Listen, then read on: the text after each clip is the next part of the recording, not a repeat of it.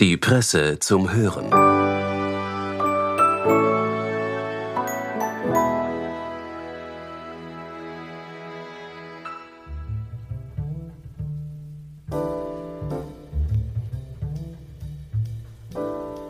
Kapitalismus, Marktwirtschaft, Institutionen, die vor großen Veränderungen stehen. Herzlich willkommen bei der Presse zum Hören. Der Physiker und Komplexitätsforscher Stefan Turner hält sich in seinem Essay das derzeitige Weltbild vor Augen und bricht es herunter auf die kleinen Systeme, die unser tägliches Leben umgeben. Was braucht es für wirkliche Reformen? Wir wünschen viel Inspiration mit dem Text von Stefan Turner.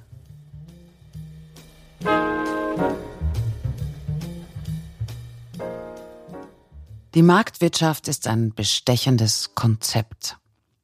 Sie beruht darauf, dass jemand, idealerweise aus freiem Willen und Antrieb, eine Idee für eine Verbesserung zu irgendeinem Aspekt der Gesellschaft hat und dass andere dieses Ergebnis ausprobieren. Wenn genügend Leute bereit sind, dafür zu bezahlen, lässt sich die Idee in ein Produkt oder eine Dienstleistung weiterentwickeln, mit der man dann ein Business aufziehen kann. Vom neuen Produkt profitieren im Idealfall alle, die Unternehmer, jene, die es produzieren und vertreiben, die Kunden, die eine Form von Nutzen haben bzw. das zumindest glauben und letztlich auch der Staat, der durch Steuern an den Profiten mitschneidet. Dieser Mechanismus der Marktwirtschaft folgt dem größten Erfolgsrezept der Geschichte des belebten Universums, dem Prinzip der Evolution. Aber es gibt Problemzonen. Wir wissen aus zahllosen Beispielen in der Geschichte, dass, wenn unreguliert, die Marktwirtschaft zu einem Monster mutieren kann.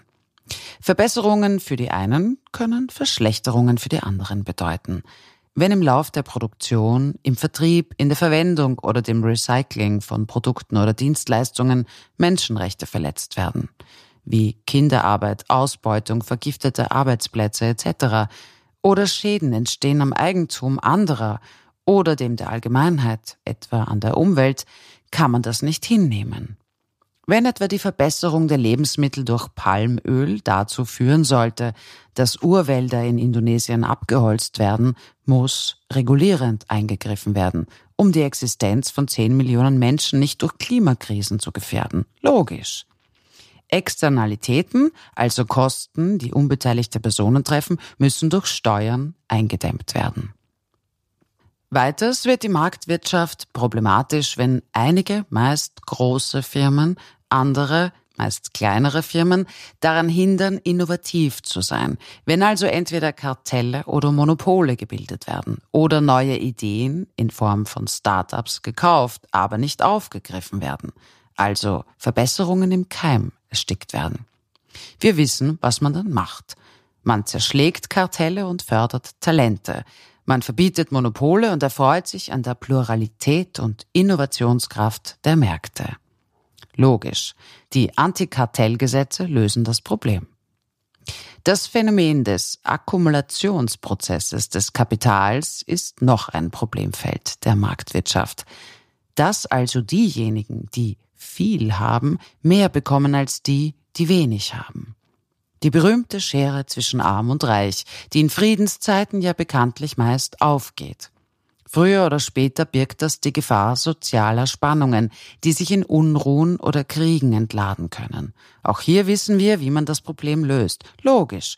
Umverteilung durch Steuern aller Art.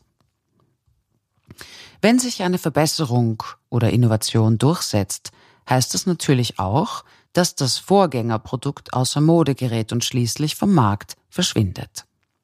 Der in der Ukraine lehrende Österreicher Josef Schumpeter nannte das kreative Zerstörung. In diesem Fall muss man dafür sorgen, dass diejenigen, die im Produktionsprozess nicht mehr gebraucht werden, aufgefangen werden und wieder sinnvolle Arbeit finden. Logisch, der Staat hilft beim Auffangen. Auch logisch ist, dass es Verbote geben muss, wenn Produkte oder Dienstleistungen unethisch sind, etwa Software zum Ausspionieren persönlicher Daten. Im Wiederholungsfall schließt man dann das entsprechende Unternehmen, das diese Produkte herstellt oder verwendet. Jetzt gibt es vollkommen sinnlose, aber schädliche Produkte, die Ressourcen verschwenden. SUVs mit 200 PS und mehr sind in gewissem Sinne sinnlose Produkte, die weit mehr Ressourcen wie etwa Öl verbrennen, als zu irgendeinem Zweck außer den vermeintlichen Status zu signalisieren notwendig ist. Also muss man Parkplätze teurer machen, die Mineralölsteuer erhöhen, Carbon Pricing umsetzen etc. Logisch. Die Marktwirtschaft selbst muss auch geschützt werden. Jenseits unseres Landes oder jenseits der EU oder jenseits der westlichen Welt gibt es böse Mächte, die unsere Marktanteile erobern wollen, was unsere Wirtschaft schwächen und uns ärmer machen würde. Daher schützen wir unsere lokale Marktwirtschaft mit Zöllen, Subventionen und wenn nötig sogar mit dem Militär. Alles logisch. Wir haben seit der industriellen Revolution gelernt und wissen eigentlich, wie wir mit den bekannten Problemen und Gefahren der Marktwirtschaft und des Kapitalismus umgehen, wie wir ihn zähmen können, damit er keine zerstörerische Dynamik entfaltet. Dafür haben wir den Großteil unserer staatlichen und zivilen Institutionen geschaffen und entwickelt. Umwelt-, Landwirtschafts-, Klimaschutzministerien garantieren die Basisversorgung mit Nahrungsmitteln und Medikamenten und schützen uns vor gesundheitsschädlichen Produkten. Arbeits-, Sozial-, Finanzministerien sorgen für soziale Gerechtigkeit und suchen nach Möglichkeiten für jene, die vom Wegfall der Arbeit betroffen sind. Bildungsministerien stellen sicher, dass genügend kreative Innovatoren ausgebildet werden und Menschen diese Innovationen umsetzen und in die Bevölkerung tragen können. Sie antizipieren, welche Produkte und Dienstleistungen in den nächsten Jahrzehnten wichtig sein werden und adjustieren entsprechend die Bildungssysteme nach. Wettbewerbshüter, Justizministerien, Gerichte, Zentralbanken, Wirtschaftskammern und Sozialpartner schützen uns vor Kartellbildungen und zerschlagen Monopole. Gesundheitsministerien stellen sicher, dass Pandemien so weit unter Kontrolle sind, dass Arbeitskräfte nicht in Lockdowns herumsitzen.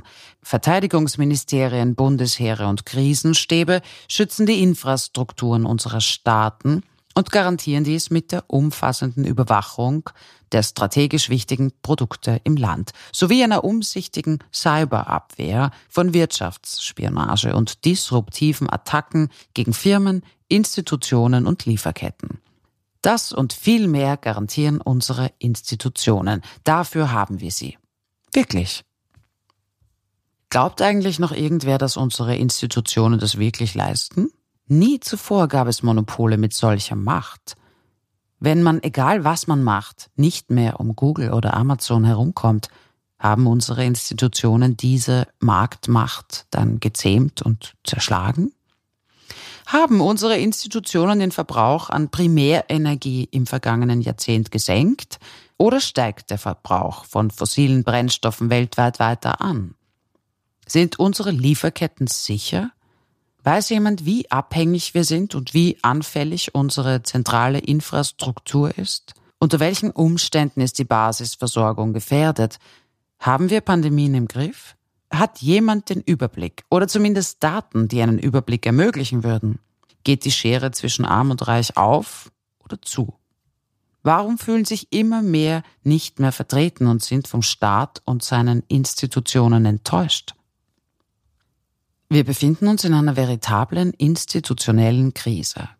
Institutionen werden zunehmend unfähig, die Aufgaben zu erfüllen, die man von ihnen erwartet. Zum einen sind diese Aufgaben heute derart komplex und global vernetzt, dass sie schlicht nicht mehr zu bewältigen sind. Der andere Teil der institutionellen Krise aber ist selbst verschuldet.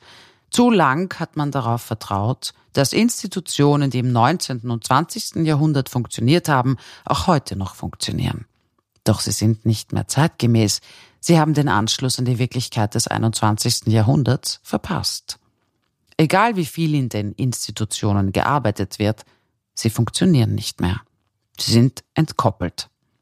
In anderen Worten, die Arbeit, die in unseren Institutionen geleistet wird, verkommt zu Bullshit-Jobs. Anthropologen wie David Graeber meinen damit Jobs, die nichts mehr bringen und effektiv wirkungs- und daher sinnlos sind. Jobs, bei denen man sich nur noch selbst und seiner unmittelbaren Umgebung vormacht, etwas zu bewirken. Wir spielen Politik, anstatt notwendige Entscheidungen zu treffen. Wir spielen Administration, ohne irgendetwas bewirken zu können. Wir spielen Wissenschaft, anstatt Probleme zu lösen. Wir spielen Innovationsförderung, anstatt Start-ups zu gründen. Wir spielen Bildung, anstatt die nächste Generation auf die Probleme der Zeit vorzubereiten. Nationalpopulisten aller Länder nutzen die institutionelle Politkrise strategisch, um Institutionen und damit die Demokratien deren zentrale Organe sie sind, zu diskreditieren und auf kurz oder lang zu zerschlagen.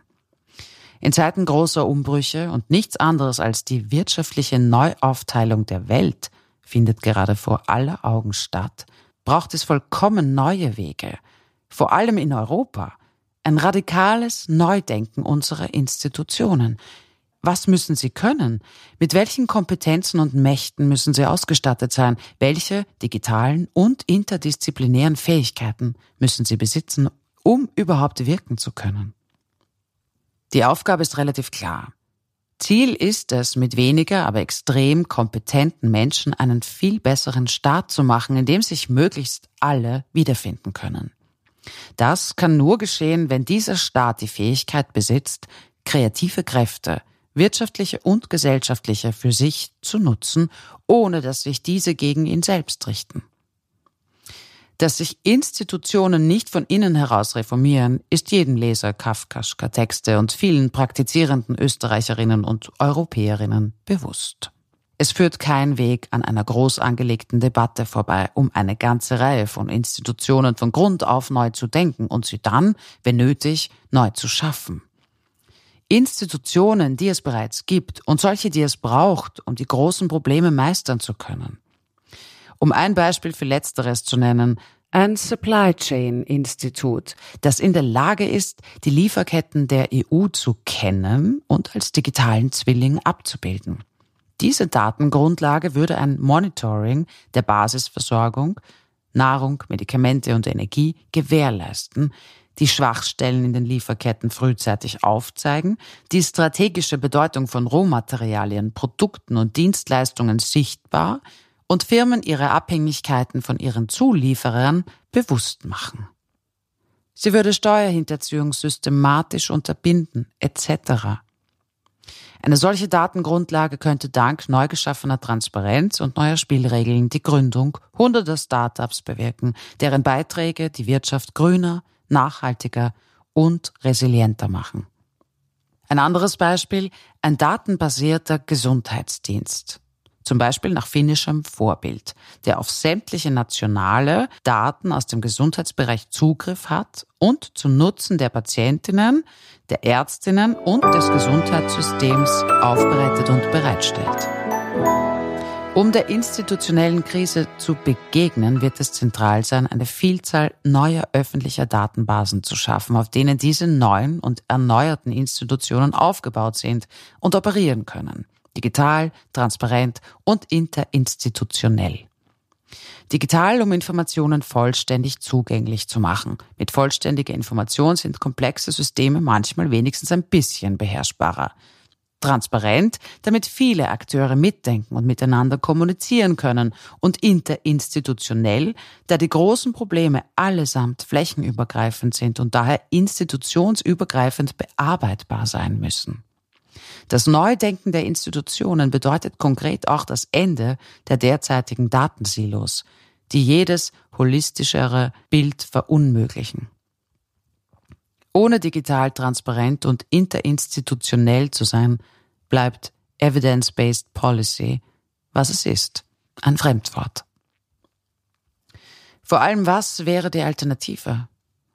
Schaffen wir es nicht, unsere Institutionen so aufzustellen, dass sie ihre Aufgaben zeitgemäß erfüllen, und zwar bevor uns die Zeit und andere Wirtschaftsregionen eingeholt haben, wäre das fatal. Das hieße wohl das Neudenken der Institutionen den Nationalpopulisten zu überlassen, deren Ziel es bekanntlich ist, sie erst einmal zu zerschlagen. Wohin das führt, hat Joe Biden vor kurzem deutlich benannt. Faschismus.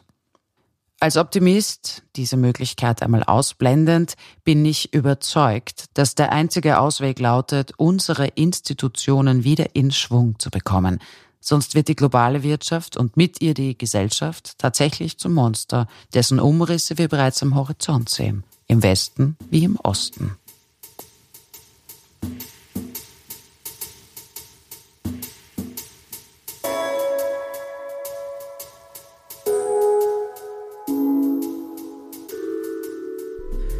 Das war der Essay von Stefan Turner aus dem Spektrum. Ton und Schnitt kam wie immer vom Team von Audiofunnel. Zum Abschluss noch eine erfreuliche Neuigkeit.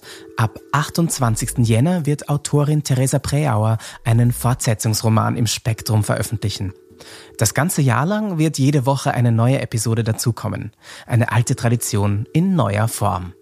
Somit ein schönes Wochenende und bis bald. Presse Play Spektrum-Texte zum Hören.